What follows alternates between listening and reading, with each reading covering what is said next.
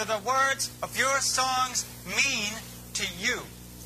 I mean, you don't write love songs, do you? Um, I try to write about small things. Paper, animals, a house. Love is kind of big. I have written a love song, though. Track 17. Der Musikpodcast von Albert Koch und Christopher Hunold. Reviews, Features und die besten Tracks als Playlist. Herzlich willkommen zum Comeback des Track 17 Podcast. Vielleicht habt ihr unsere kurze Teaser-Episode vom Donnerstag gehört oder seid über einen ausgeklügelten Algorithmus auf der Podcast-Plattform eurer Wahl auf uns aufmerksam geworden oder kennt uns noch aus den ersten beiden Staffeln, die wir bis vor einem Jahr veröffentlicht haben und habt uns vielleicht sogar schon 13 Folgen lang begleitet, so oder so. Schön, dass es weitergeht und schön, dass ihr zuhört. Bei mir ist selbstverständlich wieder Albert Koch, Redakteur des Musikexpress. Hi Albert. Hallo Christopher. Genau, der bin ich. Ich bin Christopher Hunold. Ich schreibe auch über Musik und finde, es gibt äh, wirklich nichts Schöneres, als darüber zu reden, zu schreiben, sie zu spielen und natürlich auch zu hören. Und wer das mindestens so ähnlich sieht, ist hier sehr gut aufgehoben. Nochmal kurz zu dem Podcast selber. Wir versuchen hier eine Art helfende Hand im Release-Dschungel zu reichen und empfehlen aktuelle Platten und Tracks, stellen in den Review-Folgen fünf Stück davon ausführlich vor und haben eine Playlist auf Spotify, die ganz originell Track 17 Playlist zum Podcast heißt, die wir jedes Mal mit genau 17 aktuellen Tracks ergänzen. Außerdem, das ist eine Neuerung, die ihr dann später mal mitbekommen werdet, wird es Feature-Folgen geben, in denen wir über ein ganz bestimmtes musikalisches Thema eine Sendung lang reden. Albert, wir waren jetzt ein Jahr nicht drauf, da ist eine ganze Menge passiert. Dafür sind wir jetzt wieder da und haben aber eine Rubrik, über die wir am Anfang jeder Sendung sprechen. Und zwar, was hast du als letztes gehört? Was war das bei dir? Ich habe äh, als letztes gehört äh, All About Eve. Das ist ähm, das hm. Sound äh, von PJ Harvey. Der Soundtrack zu einem Theaterstück in London, das nach dem Hollywood-Film aus den 50er Jahren All About Eve äh, mit äh, Bette Davis, glaube ich, ähm, gemacht wurde. Und ähm, das ist so ätherische ja, Soundtrack-Musik. Also klingt überhaupt nicht so wie PJ Harvey. Und ähm, in dem Theaterstück äh, spielt Gillian Anderson, die wir ja alle noch aus Akte X ganz gut kennen. Dana Scully. Ja. Und äh, die singt auch bei einem Lied. Die hat ja früher schon mal irgendwie eine Single rausgebracht. Und Echt tatsächlich? Ja, ja, in, in den 90ern. Und das kann die ganz gut. Und das habe ich gehört. Bei mir war es eine, ja, eine Art Compilation, eine Art Best-of. Und zwar heißt die Movies for Ears und ist von Ela Orleans, wenn man sie so ausspricht. Hast du von der schon mal was gehört? Keine Silbe. Dann bist du hier richtig. ähm, Orleans ist eine Art polnische Weirdo-Pop-Underground-Musikerin, die dir mit Sicherheit gefallen dürfte, die seit einigen Jahren unter jedem Radar vor sich her musiziert, auch unter meinem Radar auf jeden Fall, und hat jetzt eine kleine Retrospektive bekommen von dem Label Night School Records. Das ist der Labelpartner von Molly Nielsen, daher kenne ich äh, das Label überhaupt und darüber habe ich auch äh, Ela überhaupt kennengelernt. Und ähm, das ist sehr schön obskure Popmusik in ganz großen Anführungszeichen. Also sehr verrauschter, Kafkaesker, 60er Bizarro-Pop, der auch einem Arthur Russell hätte gefallen sollen. Mhm. Und ähm, die Platte hatte ich auch jetzt wirklich schon seit knapp einem halben Jahr gesucht. Die war wohl relativ schnell ausverkauft oder es gab auch relativ wenig davon, bis ich dann vor ungefähr einer Woche nochmal danach gegoogelt habe und feststellte, es gibt tatsächlich mehr oder weniger hier ums Eck bei mir einen neuen Plattenladen, der behauptet, diese, diese Platte zu führen. Und äh, das tat er auch. Und dann habe ich sie freudestrahlend fünf Minuten vor Ladenschluss noch äh, in einer sehr schönen Plastiktüte nach draußen getragen. Und äh, ja, habe mich sehr darüber gefreut. Und die kann ich wirklich nur jedem ans Herz legen. Das ist halt eine Zusammenstellung der eher zugängigeren Stücke von Ela aus ihren vier oder fünf Studioalben, die sie so zwischen 2002 und 2011 oder 12 oder so aufgezeichnet hat. Ähm, die Alben selber habe ich noch gar nicht gehört, weil ich halt immer noch sehr in dieser Compilation selber drin bin und das sind glaube ich auch irgendwie einige einige Songs 15, 16 oder so. Und ähm, das lohnt sich definitiv. Das kann ich nur jedem ans Herz legen, auch dir. Gibt es auch auf Spotify, also gerne mal reinhören. Äh, Ella Orleans, Movies for Ears. Hör ich mir auf jeden Fall mal an.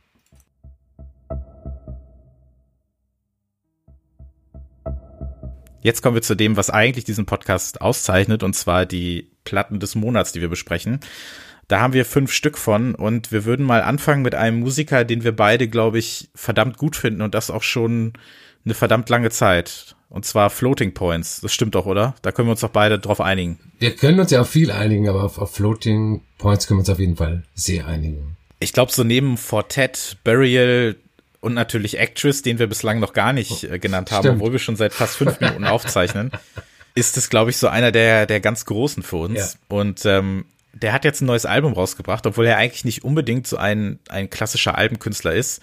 Ähm, vielleicht kurz zur Einordnung, Floating Points, das ist äh, Sam Shepard, das ist ein britischer Produzent, der ist äh, Labelbetreiber, unter anderem auch von einem sehr, sehr tollen Reissue-Label, ich glaube Melodies International oder so heißt es, äh, auf dem nur absolute Wahnsinnsplatten herauskommen, ist dementsprechend auch ein sehr geschmackssicherer DJ, also ich glaube, jede, jede Session, jedes Mixtape, jeder Podcast etc., der wird äh, fleißig heruntergeladen und ge gename-ID'd, wo es nur so geht. Und ähm, ja, der Mann hat übrigens auch einen Doktor in Neurowissenschaften. Und für mich ist er seit knapp zehn Jahren ein wirklich sehr wichtiger Fixpunkt in meinem musikalischen Kosmos. Ähm, ich habe Ende 2009 nämlich den Track Love Me Like This gehört. Das ist eine, eine der ersten Platten, die auf seinem Eglo-Label herauskam. Und der hat für mich so eine neue Komponente zu dieser ganzen jungen Produzentengarde ähm, dazu ergänzt. Es zwar so Sachen wie Soul, Boogie, Funk, das war für mich relativ neu in dieser ganzen Dubstep, Bass, Post-Dubstep-Welle, in der ja so viele sehr schlaue und talentierte Produzentinnen und Produzenten aufkamen. Und er hat mich, äh, und die mich in die Hand genommen haben oder an die Hand genommen haben und in sehr, sehr dunkle Keller führten, in denen halt reihenweise Musik gespult, äh, gespielt wurde, die mich wirklich wahnsinnig geprägt und beeinflusst hat. Der Mann hat sehr viele Zwölfer rausgebracht, sehr schlauen Haus, eine großartige Single nach der anderen. Und dann ging es so ein bisschen, wenn man, wenn es böse mit ihm meint, so in die Mucker-Richtung. Da wollte jemand ein, ein Album in ganz großen Buchstaben haben. Und ähm, das Ergebnis war ein gutes, aber für mich persönlich weniger emotionales Werk. Elenia würde ich es aussprechen, hieß es. Und ich glaube, seine 14. oder 15. Platte ist das jetzt, ist das offiziell zweite Album und heißt Crush. Und das führt uns viel näher an diese vertrackte, rhythmisch komplexe IDM, Bass, Garage Suppe zurück.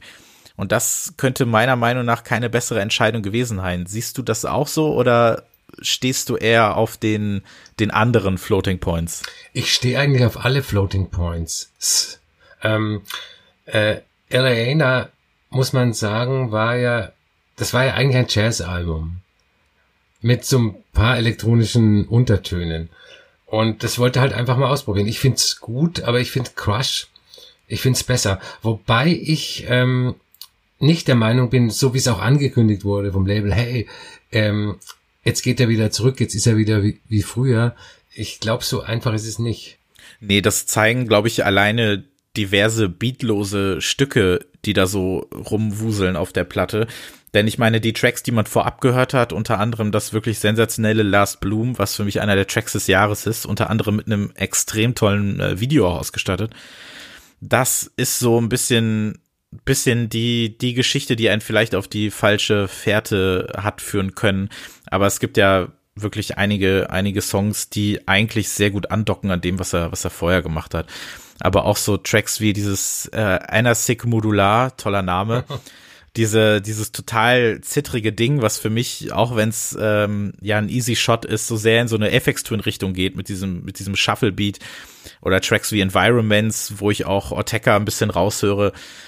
Das, das ist schon echt super. Und das funktioniert für mich, wenn du wirklich ein Album als Album denkst und nicht als äh, ja, Zusammenfassung deiner, deiner letzten EPs oder Tracks oder wie auch immer dann funktioniert Crush echt richtig gut, weil ich glaube, dass es dann in dem Sinne auch zur richtigen Zeit gekommen ist, wo er sich das andere so ein bisschen mal von der Seele gespielt hat. Was er ja auch da nicht zum ersten Mal gemacht hat. Er hat ja auch das Floating Points Ensemble schon vor fast äh, zehn Jahren. Und ähm, ja, da hat er einfach einen sehr, sehr, sehr, sehr guten Job gemacht. Ich muss sagen, bei Crush ist das bei mir so ein bisschen so, ich bin halt wirklich froh, dass er wieder ein bisschen mehr in diese Richtung gegangen ist, weil ich sagen muss, dass ich das letzte Album bestimmt seit zwei oder drei Jahren nicht mehr angerührt habe. Hörst du das noch oft? Ich habe es neulich äh, wieder angehört im Vorfeld der Veröffentlichung von dem Album, weil ich äh, auch nochmal den Vergleich äh, hören wollte. Ja. Aber was, was ich ähm, zu Floating Points sagen kann, Floating Points ist ja nicht nur äh, Produzent und DJ, er ist ja auch ein crazy Plattensammler. Also der hat, muss ja eine wahnsinnige Plattensammlung haben und er hört halt auch die unterschiedlichsten Musikrichtungen, also äh, irgendwelche afrikanische Volksmusik und, und äh, alles Mögliche. Und, und das hört man seinen Produktionen an. Er, er lässt sich natürlich auch beeinflussen von dem, was er hört. Deswegen ist es auch nicht so leicht zu deuten, was er macht. Also äh, auf Crush, da gibt's Tracks, die sind, die klingen wie moderne klassische Musik, dieses, ähm, ich habe den Titel natürlich jetzt nicht parat, der, der Opener Falaise heißt, heißt der. Und mhm. ähm, es, was ich hinterher erst erfahren habe, weil die Informationspolitik ist immer so ein bisschen komisch, äh, ein Streichquartett spielt auf äh, vier Tracks. Also es ist nicht, es ist nicht nur sein, ja. sein Fuhrpark an äh, Modular-Synthesizern und, und ähm, Software. Er hat auch wieder richtige Musiker in Anführungszeichen auch. Also es ist schon ein sehr, sehr äh, komplexes Werk, das man immer wieder neu anhören kann und immer wieder neu entdecken kann. Du hast ähm, ja auch eine Review geschrieben für den Musikexpress und da hast du einen Modular-Synthesizer hervorgehoben. Ähm, welche Rolle spielt der für das Album? Was würdest du sagen? Das war dieser äh, Bukla oder Bakla Modular Synthesizer. Ich weiß gar nicht, wie man den ausspricht. Bukla.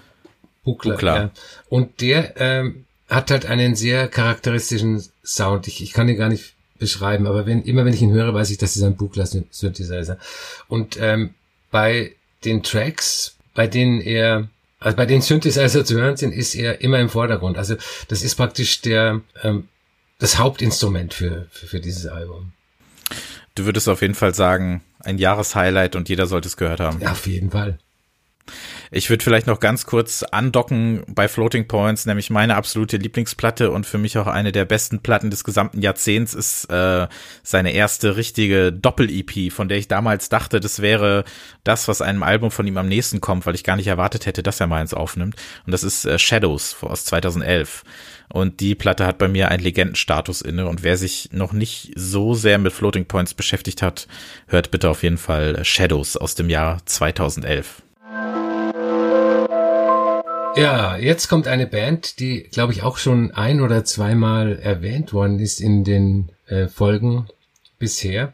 Chromatics. Ich äh, kann, glaube ich, auch sagen, dass das eine Band ist, auf die wir uns beide einigen können, oder? Definitiv, ja. Auch eine, die ich vor dem vor dem Drive-Hype, sage ich mal, damals auch schon mitbekommen habe und die für mich immer so eine gewisse Sonderstellung eingenommen hat, auch in ihrem Sound, der mittlerweile dann natürlich sehr viele Nachahmer gefunden hat. Aber wenn man dann in diesen Sound steigen möchte, dann bleibt man doch gerne bei den Chromatics. Und die haben jetzt nach sieben Jahren mal wieder ein Album rausgebracht. Aber es ist irgendwie, hat man das Gefühl, es ist gar nicht sieben Jahre her, weil alle paar Wochen irgendein merkwürdiger Release erscheint. Und da würde ich dich ganz gerne mal fragen, ob du mir erklären kannst, was hinter dieser sehr bizarren Release-Politik der Chromatics steckt. Ich kann es auch nicht erklären. Also ähm, diese, diese Vielveröffentlichung von EPs liegt natürlich daran, dass Johnny Jewel, der Chef der Chromatics und der Chef des Labels Italians äh, Do It Better, ähm, ein Workaholic ist, dass er nicht nur Chromatics hat, er hat noch drei andere Bands laufen, er macht Solo-Platten ohne Ende. Äh, ich glaube, dass der einfach nicht anders kann, als Musik rauszubringen, Musik zu produzieren, Musik rauszubringen. Und ähm, er hat, glaube ich, auch sehr viel Spaß, die zu verpacken. Also wenn man die ganzen äh, 12 Inches und Alben sieht, die, er, die äh, das Label rausbringt, dann ist das alles sehr liebevoll. Also ich, ich finde, dass diese, diese bonbonfarbene Ästhetik der, der Platten, die dann natürlich auch noch auf farbigen Vinyl sind, wenn es geht, äh, dass die sehr schön ähm, die Bonbonfarben der Musik der Chromatics widerspiegeln. Und ähm, wir hatten ja auch schon mal kurz über äh, Diatomy gesprochen, was ja eigentlich der Nachfolger von Kill for Love hätte sein sollen. Ein Album, das aufgenommen wurde und das äh, dann, das Johnny Tool dann eingestampft hat. Also es, es gibt Fotos von den fertigen LPs und äh, er hat die angeblich eingestampft äh, nach einer Nahtoderfahrung. Und äh, Dear Tommy ist jetzt schon sowas wie ein ähm, legendäres, nie veröffentlichtes Album. Und man hat gedacht, dass eben äh, Dear Tommy der Nachfolger von Kill for Love werden würde. Und dann kam dann quasi über Nacht äh, Closer to, to Grey erstmal digital und ich glaube am 13. Dezember kommt die äh, Vinyl- und CD-Version raus. Äh, das Album ist natürlich musikalisch typisch Chromatics, also wer diesen Sound mag, diesen Mix aus Synthie-Pop und, und Dream-Pop und ähm, Italo-Disco und Ambient, äh, der wird die sofort erkennen. Ich, ich finde das Album gut, obwohl ich ähm, glaube, dass es ein, eher ein kleineres Album ist im, im Vergleich äh, zu Kill for Love, weil Kill for Love war ein Monument, möchte ich mal sagen. Es ist ja auch doppelt so lang, ne? Stimmt, ja. ja. Also ziemlich genau doppelt so lang, ja. Und ähm, das, das war ein Monument, was natürlich auch Maßstäbe gesetzt hat innerhalb äh, des Chromatics-Kosmos. Aber äh, auch wenn Closer to Grey kleiner ist, in Anführungszeichen, ist es ähm, nicht schlechter als Kill for Love. Es ist, ein, es ist ein, ein gutes Album, finde ich. Ja.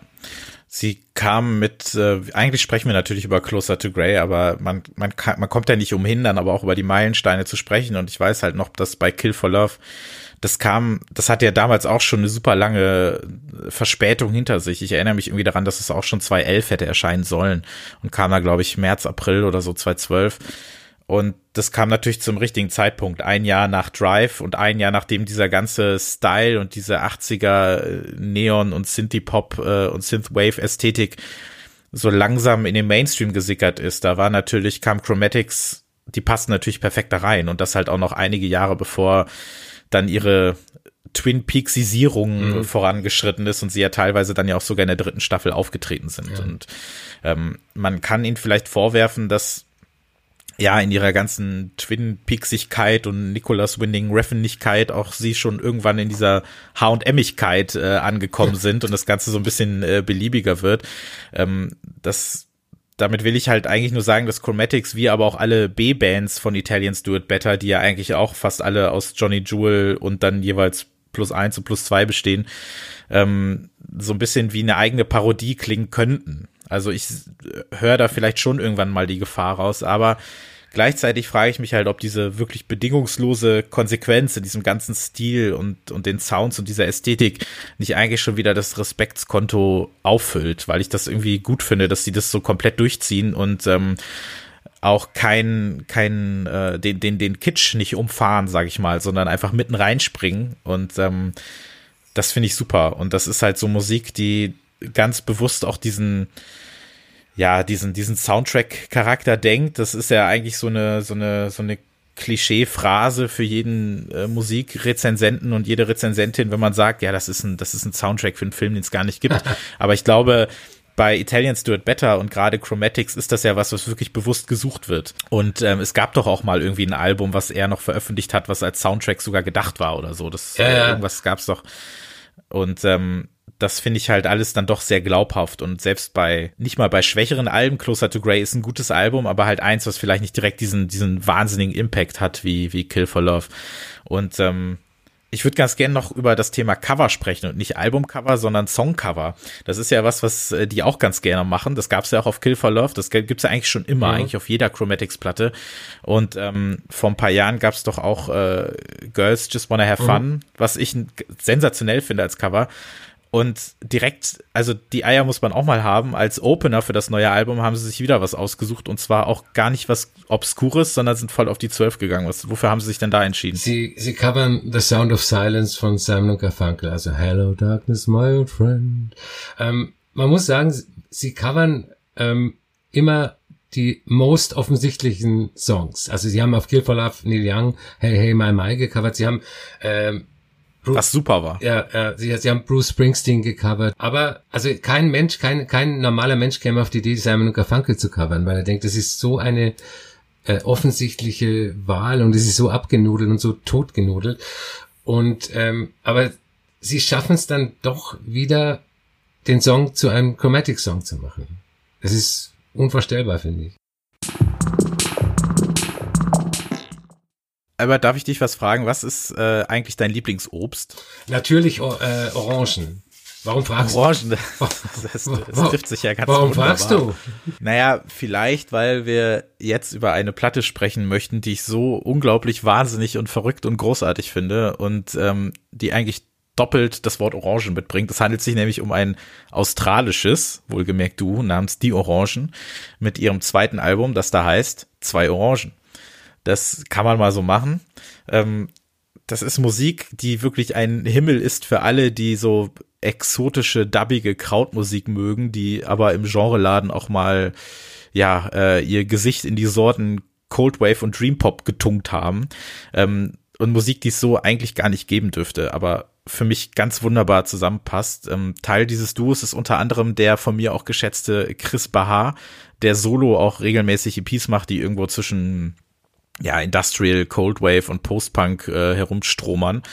Und ähm, das ist, das ist ein, ein, ein großartiges Album. Das ist die Musik, die so langsamer als nötig, sage ich mal, in Richtung Oase reitet. Äh, 62 Minuten, glaube ich, geht's insgesamt. Das ist so wabernde, psychedelische, unglaublich starke und in ihrer Verschrobenheit auch tanzbare Musik, die ich jetzt echt gerade rauf und runter höre. Das erste Album ist mir gar nicht so richtig aufgefallen. Ich kannte Chris Bahar eher so solo. Hab dann aber vor einigen Monaten den Song Sonne gehört den es einmal in, den, in einem Radio-Edit gibt, wie man das bei Spotify ja so macht, aber dann natürlich auch in der äh, eigentlich wahren 9-Minuten-Version. Und das ist so ein, ein, ein geiler, fruchtiger Ritt in den Wahnsinn. Ähm, groß, großartiges Album. Wie, was, äh, was hast du beim ersten Mal hören gefühlt, als du das gehört hast? Das würde mich mal interessieren. Also ich habe schon beim ersten Track, äh, Wires in the Outback heißt der, äh, habe ich schon sehr viel Sachen gefühlt. Ähm, das ist ja so eine Art äh, psychedelischer Fuzz-Rock. Also ähm, mhm und, und der, der, der geht da irgendwie voran und dann denkt man, ja, okay, wahrscheinlich wird jetzt das ganze Album so sein. Und natürlich ist das ganze Album ganz anders. Also ähm, es ist schon in dieser psychedelischen äh, Weirdo-Richtung, aber eigentlich ist jeder Track ganz anders. Crazy. Und ich habe eigentlich, ich habe bei dem Bandnamen Die Orangen, dem, die mir vorher auch noch nichts gesagt haben, auch erstmal aufgemerkt, weil ich dachte, okay, was könnte das sein? Irgendwie Hamburger Schule oder sowas, aber äh, das traue ich dir dann auch nicht zu, dass du eine Hamburger Schule Revival Band äh, in den Podcast trägst. Aha. nee, das traue ich dir nicht zu. Jetzt fühle ich mich herausgefordert für die nächste Ausgabe. Und äh, ja, ein total crazy Album. Das passt musikalisch ganz wunderbar zu zwei meiner großen Favoriten der letzten Zeit. Zum einen äh, mein Song 2018, das war nämlich äh, 2000 Elefanten von Die wilde Jagd, an den ich mich teilweise erinnert fühlte. Und zum anderen an ja diese diese neue Düsseldorfer Weirdness, die ich gerade ganz gerne höre. Ich weiß nicht, ob du schon mal was von neuzeitliche Bodenbeläge gehört mhm. hast oder Lifestyle West. Das sind so ähm, bei neuzeitliche Bodenbeläge, da singt doch ich glaube, war es Beat, Beat, Beat, so eine deutsche Indie-Kombo der früh zehner Jahre oder so, der ist da mittlerweile gelandet. Und das äh, Leben heißt die EP von den Bodenbelägen und das finde ich so genial und das spielt für mich genau in diese, in diese weirde, verschwitzte, dschunglige, ja, Kraut-Dub-Ecke rein und, und sowas kann man doch einfach nur gut finden, äh, behaupte ich mal. Und ähm, was man vielleicht noch sagen könnte, released wurde das auf äh, Malka was so ein, so ein schönes äh, Off-Label ist, auf dem jetzt vor kurzem auch das äh, Debütalbum in Anführungszeichen von Charivari erschien, die äh, Band von Sophia Kennedy.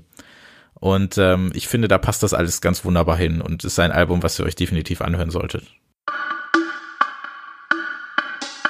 Wir kommen jetzt zu einer Künstlerin, die auch schon Erwähnung gefunden hat im, im Podcast äh, mit einer EP, glaube ich und auch schon öfters auf, ähm, auf der Spotify-Playlist vertreten war. Carla Dal Forno. Ein italienischer Name, äh, aber sie ist Australierin, hat lange Zeit in Berlin gelebt, wie so alle, äh, und ist jetzt nach London umgesiedelt und ähm, hat ihr zweites Album veröffentlicht auf ihrem eigenen Label. Callista heißt das äh, Label. Das Album heißt Look Up Sharp. Ähm, für mich ist Carla Dal Forno, auch wenn wir jetzt, also wir machen noch keinen Jahresrückblick und auch noch keinen Jahrzehntrückblick, aber ähm, für mich ist sie ein typisches Beispiel für eine Musikerin, die aus den Zehnerjahren nur kommen kann, weil sie die unterschiedlichsten Stile vereint und ähm, zumindest theoretisch auch auf aus einer Bassmusik-Ecke herkommt. Also sie sie verwurstet ja. sämtliche ähm, Sachen von äh, Post, Dubstep, Ambient, äh, Dream Pop, der der ja auch sehr sehr groß war in den in den äh, ausgehenden no, ähm, Nuller und frühen Zehner Jahren und macht da einen minimalistischen Avantgarde-Pop, der eigentlich keine Vergleiche zulässt. Und äh, witzigerweise kam das Album mit einem mit einer Presseinformationsschrift ihres Labels, wahrscheinlich hat sie selber geschrieben, und ähm, die war gespickt von Vergleichen von Bands. Da, wenn du äh, die Presseinfo gelesen hast, ist dir schwindlig geworden. Also wahrscheinlich hat sie versucht, im Vorfeld sämtliche ähm, den Journalisten das, das, äh, den Wind aus den Segeln zu nehmen, damit die ihre Musik nicht mit irgendwas vergleichen. Und ähm, hat dann irgendwie 50 Bands und 50 äh, Künstler genannt. Äh, ein, eine Band ist äh, genannt worden und da finde ich den Vergleich offensichtlich. Young Marble Giants. Total, ja. Ähm, die ja für mich auch einen wahnsinnigen Einfluss auf die XX ähm, hatten ein Trio aus äh, Wales mit einem Album 1980 auf, bei Rough Trade erschienen.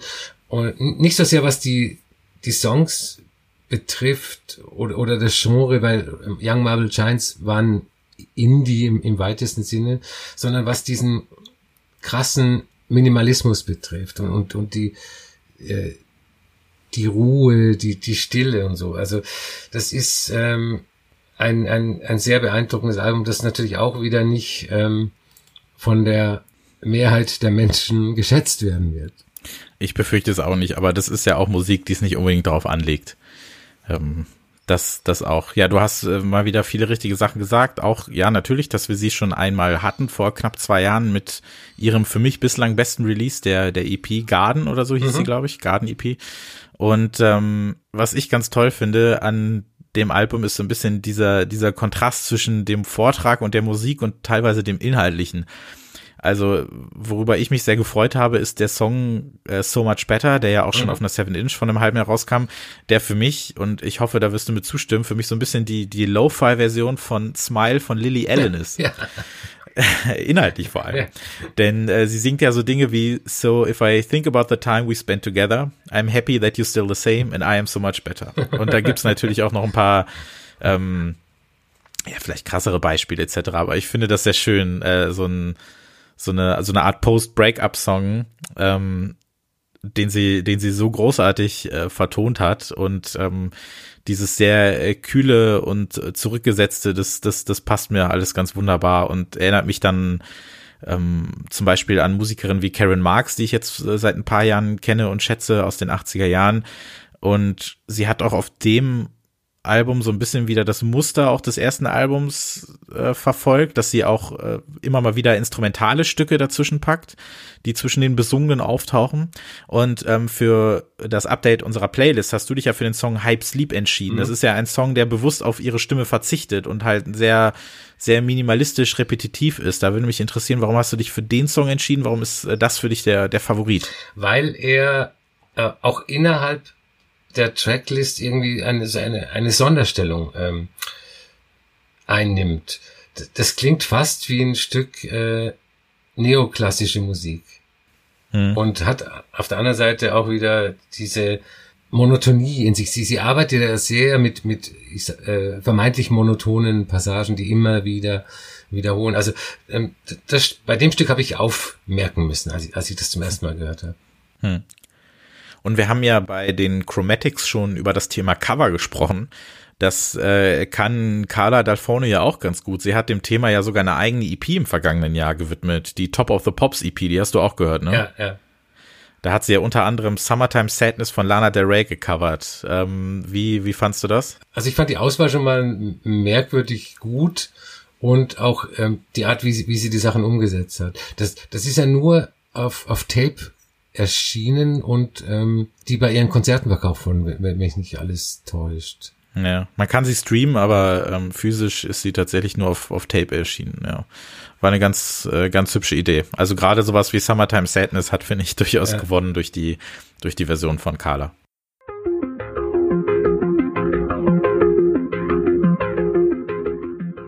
Okay, das letzte Album, über das wir heute sprechen, kommt auch von einer Musikerin, die wir schon einmal in der Sendung hatten, da allerdings unter ihrem eigenen Namen.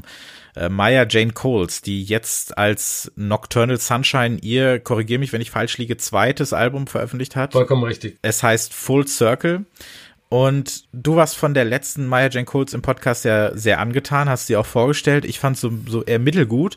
Das war jetzt nicht unbedingt die Art von Haus, die mich langfristig umhaut oder begeistert. Und ich finde, sie kann es als Nocturnal Sunshine, wenn sie ein anderes Feld äh, beackert, äh, für meinen Befinden echt noch viel besser. Das ist für mich ein sehr britbassiges Album, was so ein bisschen das Konzept verfolgt, die Zehner Bassmusik mit, äh, mit Trap, Grime und Rap äh, zu vermählen. Und das finde ich, kriegt sie wahnsinnig gut hin. Das erinnert mich teilweise, ähm, also Gravity, das klingt für mich wie ein Burial Remix des Jamie Woon Covers von Wayfaring Stranger, falls das noch einer oh kennt. Oh, ja. ähm, was ich aber ganz großartig finde. Ähm, dann erinnert mich das Album so ein bisschen an eine Platte von ähm, Breakage und äh, die kam 2010 raus, ich glaube Foundation oder so hieß es, auf dem er auch sehr, sehr viele dieser, dieser Bass- und Dubstep-Spielarten vermengt hat, ohne dass das Ganze aber so einen Compilation-Charakter hatte. Und das, finde ich, kriegt sie hier auch sehr gut hin. Ähm, es ist ein sehr Hip-Hop-lastiges Album, das spricht auch für die Gäste, die sie mitgebracht hat, unter anderem Gangster Boo, das äh, erste weibliche Mitglied der 3-6 Mafia. Ähm, dann ist auch äh, Catnap dabei, die wir ja beide äh, sehr mögen, mhm. die ja vor kurzem auf Monkey Town äh, ein, ein, ein zu kurzes, aber sehr gutes Album veröffentlicht hat. Und ich finde diese ganze, diese ganze Attitüde, dieses bisschen dreckige, dunkle, das finde ich einfach total gut. Und ähm, ich habe auch eine Rezension von dir dazu gelesen und kann mir nur vorstellen, dass du das so ähnlich siehst. Ja, also ich muss erst mal sagen, ich finde fast alles, was sie macht, gut. Äh, äh, sowohl unter ihrem eigenen, unter ihrem echten Namen, äh, auch als äh, Nocturnal Sunshine. Nur ich bin, ich bin dann immer begeistert und ähm, höre mir das nicht mehr an. Ich weiß, dass es ein großer Fehler ist. Ich werde mir heute Nachmittag dieses Album noch, noch mal in aller Ruhe anhören. Ähm, ja, ich, ich finde auch, dass es eigentlich ein Hip-Hop-Album ist. Also das hat so viel Hip-Hop-Einflüsse, aber nicht so Hip-Hop, wie man ihn kennt, wenn man die ersten zehn Plätze der deutschen Albumcharts sich anschaut, sondern das ist schon Streaming-Charts meinst du? Genau, die Streaming-Charts. Ähm, das ist schon ja eine auch wieder eine Erweiterung der der Zehnerjahre Bassmusiken, also mit einem sehr sehr deutlichen Hip-Hop-Einschlag und was was sie auch macht, ist, dass sie trotz allem noch experimentell ist. Also es, es gibt ganz, ganz ähm, weirde Tracks, die mit, mit weirden Effekten aufgeladen sind. Und, hm. ähm, aber es ist, auch was du sagst, stimmt, es ist, ähm, es hätte leicht wie eine Compilation klingen können, in, indem sie ähm, zwölf unterschiedliche Tracks nebeneinander stellt. Aber irgendwie hat das alles einen Zusammenhalt. Es wird von irgendwas, was ich noch nicht ergründet habe, zusammengehalten und wird dadurch ein Album. Ja, dieses Gorillas-Phänomen. Klatsch mal 20, äh, 20 Gäste drauf und dann, dann mach mal so ein bisschen. Das, das, das umschifft sie ja echt ganz gut. Auch einfach dadurch, dass sie ja teilweise auch, ähm, wie bei Gangster Boo, äh, Feature-Gäste auch zweimal auftreten lässt oder so. Mein Favorit, was auch auf die Playlist kommt, ist der Track You and Me. Den gibt's auch schon seit, seit ein paar Monaten. Ähm, der kam, glaube ich, auch als 12 Inch raus. Ähm, das ist ein sehr schöner Clubroller und ähm, was mir auch noch aufgefallen ist bei dem Track äh, To the Ground heißt der, glaube ich, was ich halt auch ganz schön finde und was an diese, diese dreckige Form des, des Hip-Hop andockt ist, auch wenn das dann eher eine glattpoliertere ist, dass es für mich so wirkt, als wäre der mit 2000er Timberland vor seinen Alben, die er mit Justin Timberlake und Nelly Furtado gemacht hat, als hätte er da irgendwie Urlaub in Croydon gemacht und wäre in so ein paar Dubstep-Läden versickert und ähm, wäre dann nach Hause gefahren und hätte gedacht, komm, jetzt machen wir mal ein paar Alben. Ich finde, das ist so eine sehr schöne, sehr schöne Connection davon. Und es ist ein echt gutes Album geworden, was jetzt ähm, überhaupt, finde ich, so gegen Ende des Jahres wurde 2019 nochmal gehörig aufgewertet. Also wenn man mal guckt, was jetzt nochmal kam mit den Orangen, mit Nocturnal Sunshine, dann gab's ja jetzt noch einen Doppelpacker von Andy Stott und was, was nicht sonst noch alles. Ähm, und es kommt ja sogar noch ein bisschen was. Also ich glaube, da können wir uns echt nicht beschweren. Aber die Platte, die, die hört euch auf jeden Fall mal an. Öfters als einmal.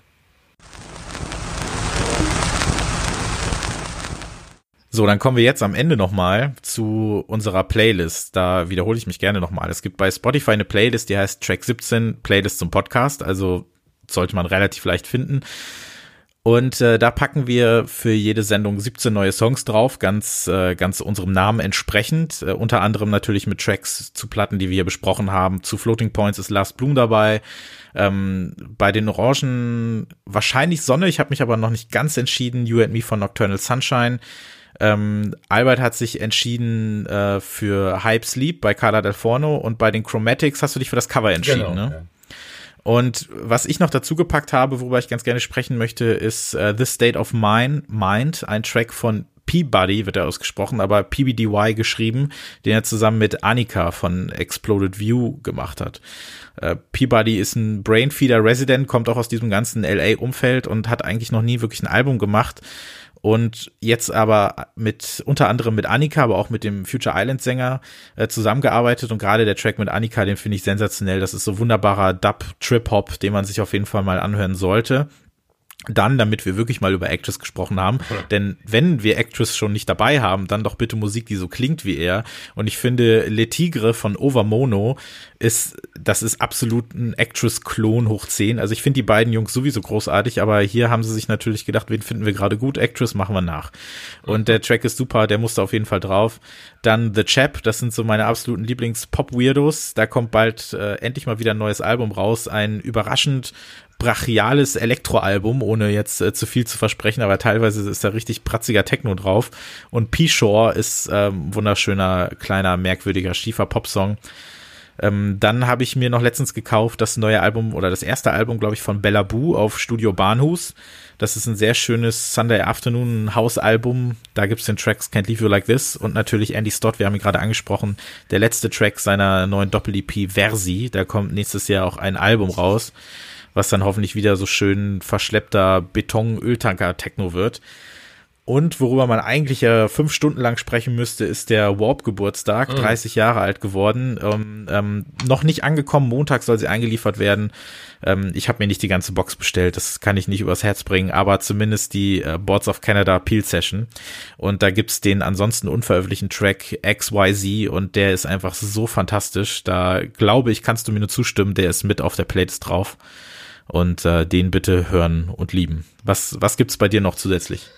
Bei mir gibt's äh, U-Bahn, auch eine australische Band mit einem deutschen Namen, ähm, die jetzt offiziell im Dezember ihr, ihr Debütalbum veröffentlichen.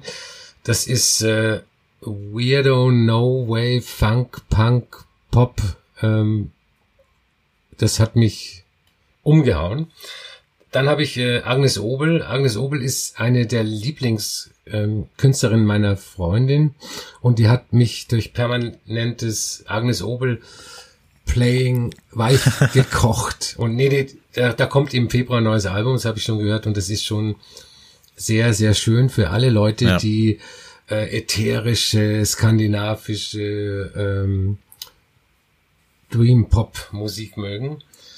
Dann habe ich noch drauf ähm, Caribou Home. Ähm, Caribou hat eine Single veröffentlicht vor ein paar Wochen und es ist sehr stark anzunehmen, dass da auch demnächst ähm, ein neues Album kommt. Ist ja auch schon eine ganze Zeit her. Ähm, dann habe ich fünf Jahre, glaube ich. Genau, ja. Tatsächlich, ja. ja. Dann habe ich äh, Angel But David. Das ist eine dieser neuen Jazz, ich, äh, Jazz in sehr vielen Anführungs Künstlerin auf dem ja, super Platte, auf, ja. auf dem Label International Anthem, da könnten wir auch mal äh, eine Sondersendung machen. Und gerne. Und das ja. ist äh, meine Platte des Jahres. Die kam schon im, im Februar raus, glaube ich. Ist äh, jetzt aber erst äh, richtig auf Vinyl veröffentlicht worden und das ist ein Wahnsinnsalbum. Also da, da fehlen, fehlen mir die Worte.